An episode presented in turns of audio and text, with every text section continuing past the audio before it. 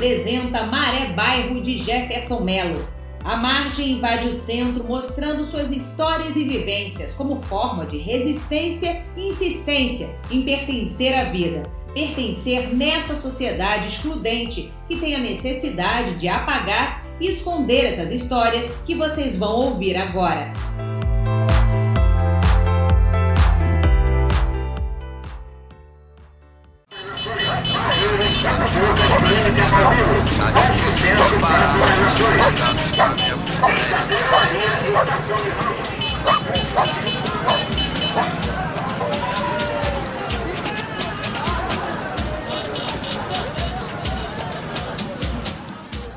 Complexo de Favelas da Maré é um conjunto de favelas da zona norte do Rio de Janeiro, RJ.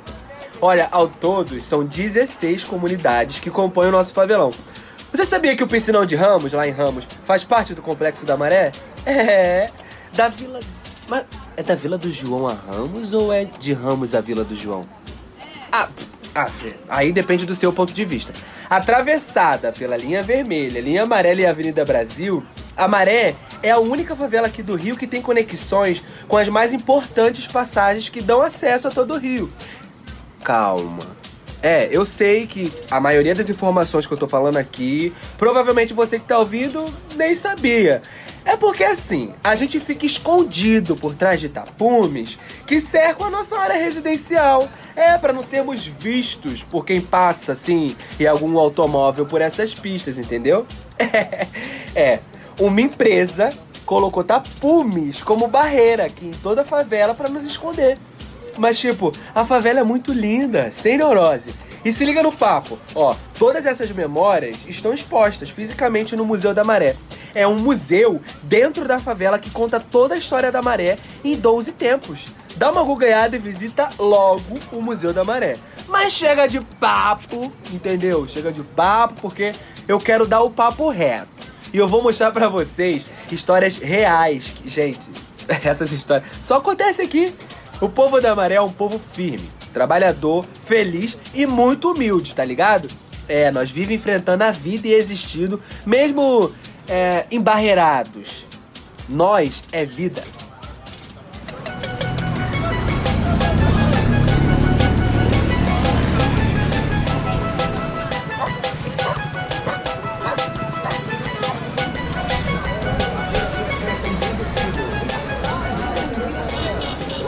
A primeira moradora é cria da Baixa do Sapateiro, Dona Maria. Ela é uma nordestina retada que veio tentar a vida aqui na Maré. Ela mora ali, ó, naquele quintal ali na frente. Grande parte dos moradores da Maré vieram do Nordeste brasileiro para trabalhar nas grandes obras aqui da construção do Rio. E tipo, ela viveu no tempo da palafita, mano. É, a maré era só água. Foram eles que levantaram o barraco de palafitas. Olha ela aí! Fala, dona Maria, tá tudo bem? A senhora pode me contar um pouco da sua história na maré? Olha, meu filho, eu já passei de um tudo nessa vida, sabe? Eu tô aqui na maré já faz uns 50 anos por aí. Era tudo feito de palafita ainda. Olha, quantas vezes eu não já caí naquele mangue, eu já perdi as contas. Amava dormir na rede, vixe. Eu tinha um medo danado de quando a maré subia e enchia o barraco. Mas que saudade, viu? Pega aí pra mim, por favor, meu filho. Hoje o mundo tá mudado. Hoje em dia eu morro de medo dos meus filhos sair para trabalhar e levar tiro. Olha, eu até me arrepio, eu não consigo nem pensar numa coisa dessas. Eu morro de medo de arma, de tiro, de bandido, de polícia. Eu lembro até hoje, numa dessas operações que teve, desses policiais que vinha na caveira, era muito frequente antigamente. Daí um dia entraram na minha casa e cismaram com o neto meu, filho de Carla. Uns caras de ruim. Pegaram meu menino no braço e levaram dizendo o mesmo da foto. O menino da foto era assim, pretinho como meu menino, mas não parecia nada um com o outro, não tinha nada a ver. Minha pressão baixou, veio Janaína, vizinha aqui do quintal, segurou meu menino da mão dos coisas ruins, gritando, dizendo que eu conhecia, falando que não era bandido, coisa nenhuma. Só deixaram meu menino ficar porque graças a Deus tinha uma coisa ruim que não era tão ruim quanto os outros. Mas imagina você o desespero de um, disso. Eram tempos de medo, meu filho. Era um não. Ainda é, né? Mas a gente vive porque É como dizem por aí, né? Que pra morar na maré a gente tinha e tem que ter culhão.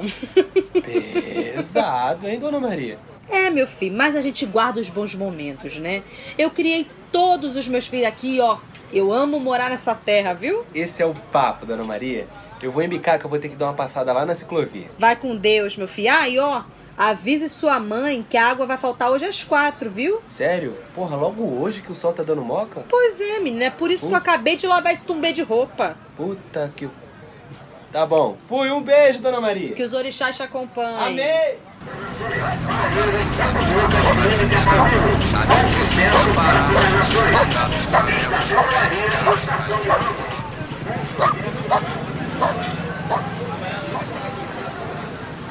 Fala, Zé Batoré.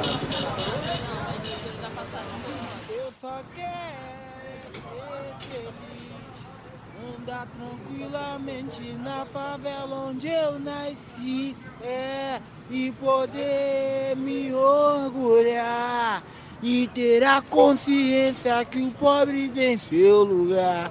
Fé em Deus, DJ! Fala, meu cria! Caralho, menor, tava na maior saudade de te ouvir cantando assim, brother. Qual é, cria? Tranquilidade? Valeu, pô, tamo junto. Como é que pode, meu irmão? Uma letra tão antiga ser tão atual ao mesmo tempo. É mesmo? Mó parada isso, né, cara? A gente só quer ser feliz, cara. Sem bala, sem morte, sem descaso. Mas como é que a gente consegue ser feliz se a gente tem medo até de ficar doente? Porque no UPA não tem médico não, tá ligado? Bagulho doido, filho. Esses dias, a minha sobrinha chegou suando em casa. Aí eu perguntei qual foi, né? Ela disse que as crianças foram dispensadas porque o papo era de operação. Porra. Mó esculacho. Como é que as criancinhas devem ter ficado? E eu fiquei mais puta ainda, porque no dia anterior também tinha operação. E não foi operação das pequenas não, filho. Das grandes mesmo. Aquelas que os policiais entram nas casas, atira pra baixo dentro do helicóptero. Porra, helicóptero? Eu tenho um trauma dessa porra. Escuto um barulho lá fora, logo me remete à favela. Ainda quer vir uns heresia, falar que a favela venceu. Favela venceu? Venceu porra nenhuma, pô. Mas aí, te dá o papo reto. Quando me perguntam se eu quero sair daqui, eu respondo que não. Eu quero continuar aqui, onde eu nasci e cresci com meus cria. Eu tenho maior orgulho de ser favelado, pô. E a gente tem a consciência que a gente ainda não tem nosso lugar. A gente luta cada dia para ter nosso lugar. Irmão, esse é o papo. Porra, eu, eu tô todo arrepiado aqui, brother. É isso aí, pô. Nós só quer ser feliz aqui, no lugar que a gente é cria, né não, menor? E eu só quero é ser feliz. Andar tranquilamente na favela onde eu nasci. e poder me orgulhar. E ter a consciência que o pobre tem seu lugar. Fé Deus, DJ!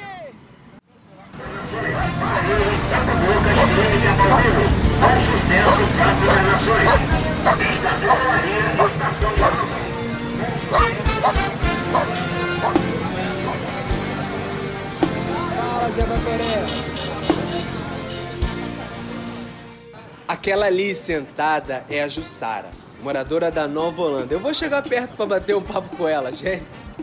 Ela é foda. Porra, deixa só essa moto passar aqui porque o bagulho é doido. Valeu, tamo junto. Qual é? Nem sei quem é, mano.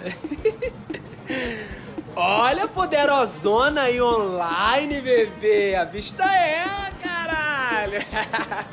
Fala, dona Jussara. E a cerveja aí, tá gelada? Dona é o caralho, porra. Respeita a minha história. Me chama de Ju.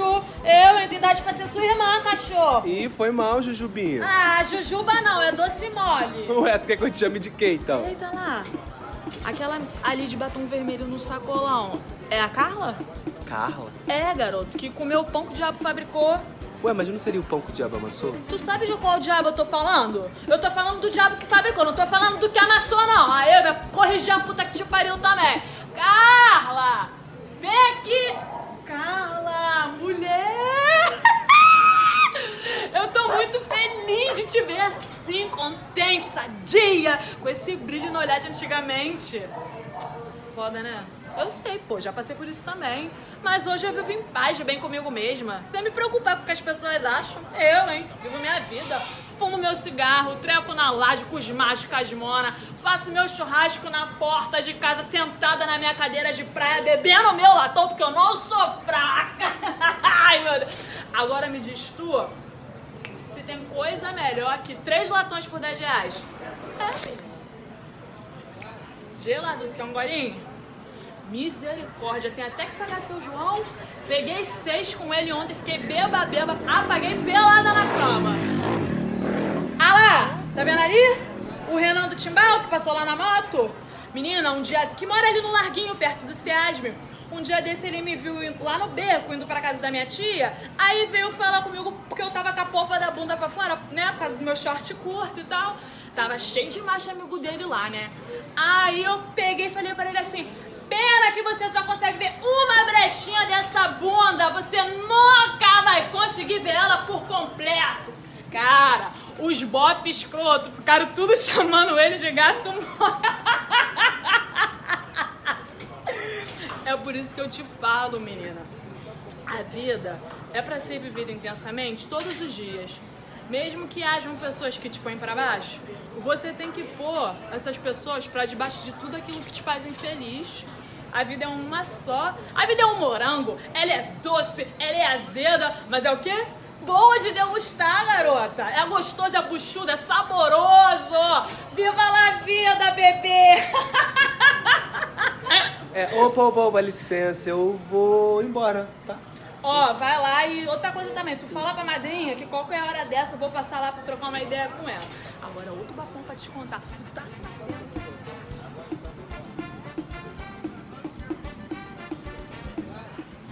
São tantas histórias que eu ficaria aqui por muito tempo com vocês.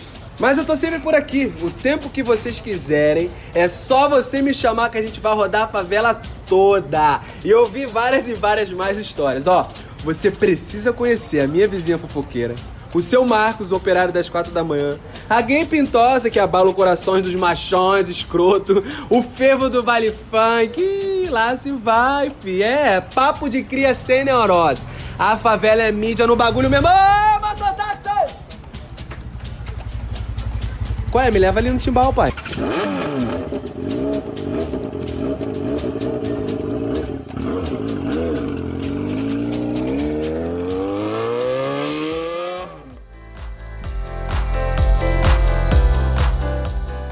Este podcast faz parte do Pod Drama, primeiro festival de dramaturgia para podcast.